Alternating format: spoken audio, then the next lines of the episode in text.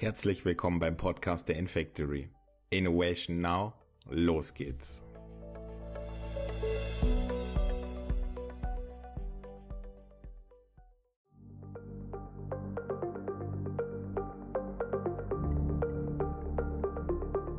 Du glaubst, Fotos und Videos lügen nicht? Im Netz kann jeder sein, was er will. Wie das funktioniert? Die Antwort ist ganz einfach. Deepfakes machen es möglich. Hi, ich bin Ella, Studentin an der Universität Salzburg. Heute darf ich im Rahmen eines Uni-Projekts als externer Gast bei der Infactory GmbH mit dem Gründer und Geschäftsführer Tobias Jonas über ein aktuelles Wissenschaftsthema sprechen. Neben Texten, Bildern und Audiodateien existieren immer mehr perfekt gefälschte Videos, in denen Personen scheinbar Dinge tun oder sagen, wie es so vorher noch nie passiert ist. Deepfakes werden dank der rasanten Entwicklung der künstlichen Intelligenz immer besser und lebensechter. Es lohnt sich also, einen Blick hinter die Fassade zu werfen und der Frage nachzugehen, was überhaupt dahinter steckt und ob die unbemerkt ausgetauschten Gesichter und Wortschnipsel in Videos nur Schaden anrichten oder möglicherweise auch von großem Nutzen sein können. We're entering an era in which our enemies can make it look like anyone is saying anything at any point in time. So, for instance, they could have me say things like, President Trump is a total and complete dipshit. Als ich dieses Deepfake-Video von Obama gesehen habe, stellte ich mir die Frage, ist es eigentlich einfach, so ein Deepfake zu erstellen? Und wirkt dieses dann auch authentisch und echt? Ich frage einfach mal Tobias Jonas. Schön, dass du da bist. Hallo Ella. Lieber Tobias, als Experte auch im Bereich der KI wirst du mir doch sicher meine Frage, die ich mir jetzt gestellt habe, easy beantworten können, oder? Ja, klar, logisch. Also das Verfahren, was man da gesehen hat, basiert auf Algorithmen der künstlichen Intelligenz oder auch Machine Learning oder Deep Learning genannt. Und was da eigentlich passiert ist, dass man der KI oder diesem Algorithmus ganz viele Beispiele gegeben hat von dem jeweiligen Video, wie sich Barack Obama beispielsweise in Gestik und Mimik verhält, wenn er spricht. Also es wurden quasi der KI viele Daten zugeführt über bestehende Videos, also von irgendwelchen Reden. Und dadurch wurde die KI entsprechend verbessert. Und das Gleiche ist eben auch passiert mit demjenigen, der quasi dann diesen Deepfake übernommen hat, sage ich jetzt mal. Da gibt es dann verschiedene Eingabeparameter und so kann ich dann den Barack Obama einfach über mein Gesicht zum Beispiel drüberlegen. Und mit Videos ist das sehr, sehr einfach. Da gibt es zahlreiche Apps und auch Open Source Systeme, die ich mir einfach herunterladen kann. Weitaus komplizierter, aber auch technisch schon machbar ist es dann, wenn man auch die Sprache entsprechend äh, schon synthetisieren möchte. Also wie gesagt, Bilder, Videos ist schon recht einfach, aber das geht auch mit Standardsoftware. Da muss man auch gar keine große technische Expertise mitbringen. Also da findet man Standardsachen. Schwieriger wird es natürlich, wenn das Ganze vielleicht sogar live ist oder wenn ich den Ton auch entsprechend austauschen möchte. Aber das wird in naher Zukunft auch ja, immer mehr zum Problem werden, weil das natürlich auch extrem schwierig ist, das zu erkennen. Bei dem Obama-Video jetzt handelt es sich glücklicherweise nur um ein Projekt zwischen dem US-Schauspieler und Regisseur Jordan Peele und dem Online-Portal BuzzFeed, die sich da zusammengetan haben, um eben zu zeigen, wie so etwas in naher Zukunft aussehen könnte. Jetzt ist das Ganze natürlich schon ein Weilchen her, aber ich finde schon da nicht nur die Mimik und Gestik, sondern auch die Aussprache, der Hintergrund und das Ganze drumherum waren schon recht gut gelungen und echt täuschend. Ich meine, Donald Trump als Total und Complete Dipshit? das kann definitiv was.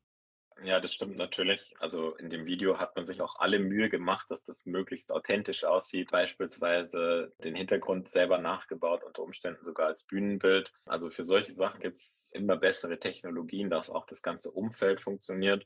Und natürlich ist es faszinierend. Es ist aber auf jeden Fall auch ein Punkt, dass man sich dafür sensibilisieren muss weil was man heute zum Beispiel in den sozialen Medien so sieht, also viele können ja schon den Text nicht unterscheiden von Fake News und keine Fake News.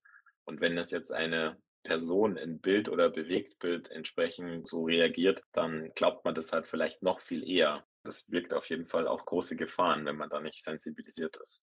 Man muss sich ja einfach nur vorstellen, dass die Person im Deepfake etwas noch viel gravierenderes von sich gibt, das dann nicht nur das Opfer selbst, sondern genauso auch andere mitschädigen kann. Jetzt im Beispiel von Obama als Politiker und noch viel, viel weiter gedacht, können da ja dann Karrieren zerstört oder Menschen im Allgemeinen bloßgestellt werden. Und wenn man dann noch bedenkt, wie schnell sich so etwas verbreitet, ein Klick und das Video geht viral.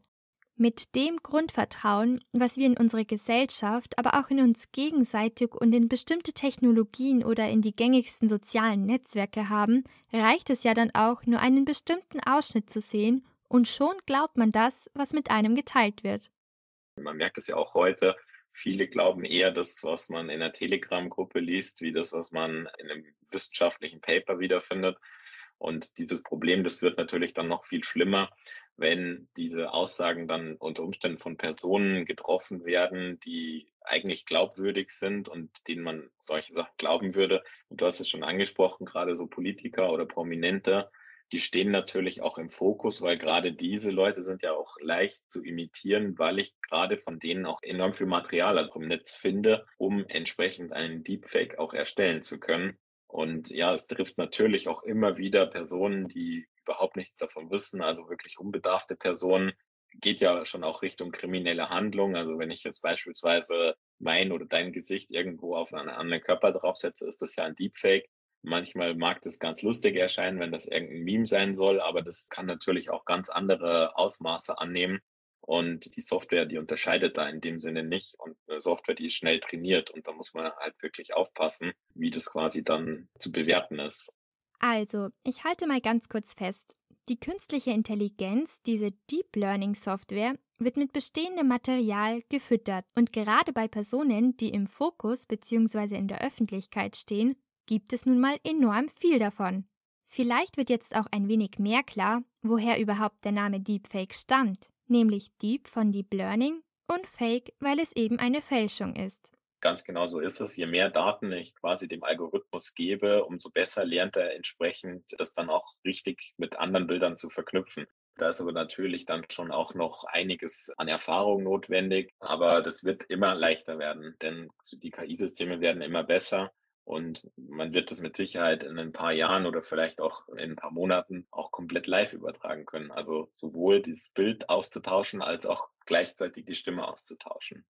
Wir haben ja jetzt halt auch kurz angesprochen, dass es sicherlich spaßig sein kann, mal eben kurz ein Deepfake zu produzieren. Denn immerhin ist das schon als Laie in dem Bereich mit einfachen Apps und Tools, vielleicht nur für geringeres Geld, möglich. Und trotzdem sind wir uns einig, dass es schnell mal kippen kann und dann alles andere als lustig ist. So können genauso Privatpersonen betroffen sein. Und da trifft es meistens die jungen Frauen. Ich bin auf einen Fall gestoßen, bei dem eine junge Frau, deren Name ich gerne anonym halten möchte, eben von ihrer eigenen Erfahrung mit Deepfakes spricht. Über eines ihrer Social-Media-Kanäle erreichte sie mal ein vermeintliches Nacktfoto von sich, bei dem sie natürlich gewusst hatte, dass es sich beim Original um alles andere als das handelte und es somit in der Form nicht existierte. In einem Interview sagte sie dann, ich war erstmal voll geschockt. Ich habe nicht wirklich was gefühlt. Das muss so etwas sein, wofür ich nicht wirklich was kann. Außerdem beschreibt sie dieses Gefühl dass sie jemand so nackt sehen und gleichzeitig auch irgendwo entblößen und bloßstellen will, als ein Stück weit demütigend, beängstigend, unangenehm und degradierend. Das sind harte Worte, die einem in jedem Fall zu denken geben sollten. Ja, also man muss da auch ganz klar sagen, es ist eine Straftat, was da passiert ist und es passiert leider sehr, sehr oft. Also der häufigste Anwendungsfall ist eben quasi die ganze Pornografie, und ja, da muss man einfach schauen, äh, dass man das auch irgendwo bewertet bekommt, sage ich mal, weil das Internet ist für viele einfach so eine Grauzone oder viele sehen es einfach als so eine Art rechtsfreien Raum an, wo jeder im Grunde so ein bisschen denkt, mir kann ja hier eh nichts passieren. Und viele wissen vielleicht auch gar nicht, was sie für einen Schaden dann dadurch anrichten, dass das dann für die betroffenen Personen enorm schlimm ist und dass viele die das dann auch sehen, das gar nicht so unterscheiden können. Ist das jetzt wirklich Realität oder wie kann sowas überhaupt sein? Ich glaube, das ist generell gesellschaftlich wichtig, dass man ein geschultes Auge dafür bekommt, wie man sowas auch erkennen kann. Noch viel schlimmer ist es aber, wenn Minderjährige mit reingezogen werden. Und genau das ist erst kürzlich bei einem weiteren Fall in Österreich passiert. In diesem hat sich ein 57-jähriger Mann mit einer eben solchen Software über einen längeren Zeitraum als attraktives Mädchen ausgegeben und es mit dieser Masche geschafft, mehr als 600 minderjährige Jungen dazu zu bringen, sexuelle Handlungen an sich vorzunehmen. Ich habe das am Rande auch ein bisschen mitbekommen. Und es ist halt einfach wirklich eine Katastrophe, wie das dann teilweise auch abläuft. Und ja, bei vielen ist halt auch einfach dieses Bewusstsein nicht da. Das kann man weder den Kindern vorwerfen, weil woher sollen sie das wissen, dass das keine echte Person ist, also dass das quasi über KI irgendein 57-Jähriger ist, der sich quasi nur als junges Mädchen ausgibt. Und auf der anderen Seite wissen es ja nicht mal die Eltern. Also es ist ja so schwer, so ein Deepfake auch äh, mit dem bloßen Auge erkennen zu können. Also je hochwertiger dieses Bild wird, umso einfacher wird es tatsächlich fürs Auge. Aber gerade so in Social-Media-Umfeldern ist ja auch meistens die Videoqualität nicht so gut. Und unser Gehirn ist ja so ein bisschen drauf trainiert, viele Sachen auch zu glauben, was uns dann halt einfach gezeigt wird. Und ja, da muss man, glaube ich, schon so Richtung digitale Awareness auch gehen. Also Fake News sind ja heute schon ein Problem, aber werden dadurch mit Sicherheit nochmal exponentiell ein größeres Problem werden. Das stimmt, denn die Verbreitung und Herstellung von Deepfakes kann jedenfalls verschiedene Strafbestände, genauso aber auch zivilrechtliche Haftungsmöglichkeiten hervorbringen. Fest steht auch, dass nicht nur juristische, sondern genauso technische Lösungen gefunden werden sollten, um eine Fälschung vom Original besser unterscheiden zu können. Gibt's denn da schon etwas?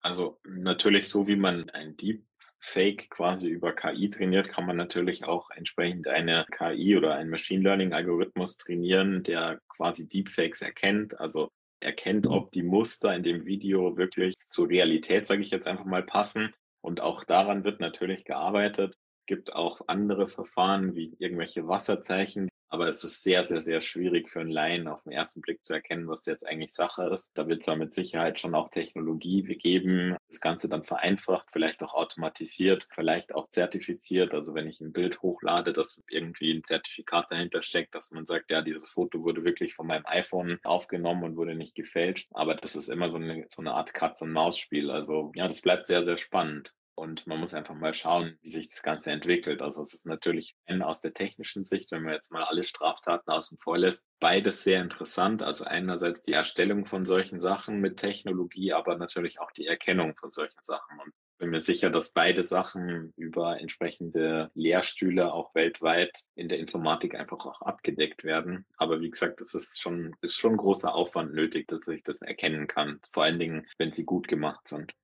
Das heißt im Umkehrschluss, dass wir letztlich auch irgendwo auf unseren gesunden Menschenverstand und den eigenen kritischen Blick vertrauen müssen. Und noch viel, viel wichtiger, es muss mehr darüber berichtet und aufgeklärt werden. Denn Deepfakes können wohl authentisch und täuschend echt sein. Deepfakes sind Fotos, Videos und Audiodateien, die mit Hilfe von künstlicher Intelligenz produziert werden, aber zugleich so in der Realität nicht existieren. Wie wir gehört haben, kann man sich damit definitiv ein Späßchen erlauben, aber das Ganze auch ganz schnell in die manipulative Richtung lenken. Und gerade letzteres bedeutet eine Menge Ärger, besonders aber für die unfreiwilligen Beteiligten. Denn gerät ein Deepfake erstmal in falsche Hände und wird umhergereicht, bekommt man es so schnell auch gar nicht mehr wieder raus. Wir wissen nämlich alle, das Internet vergisst nie. Danke, Tobias, dass du uns heute mit deinem Wissen die Hintergründe, vor allem aber die technischen Aspekte genauer erklärt hast. Ja, sehr gerne. Und das war's auch schon mit dieser Folge. Ich hoffe, es hat euch gefallen und dass ich zusammen mit Tobias ein wenig mehr Bewusstsein für dieses Thema schaffen konnte. Bis zum nächsten Mal.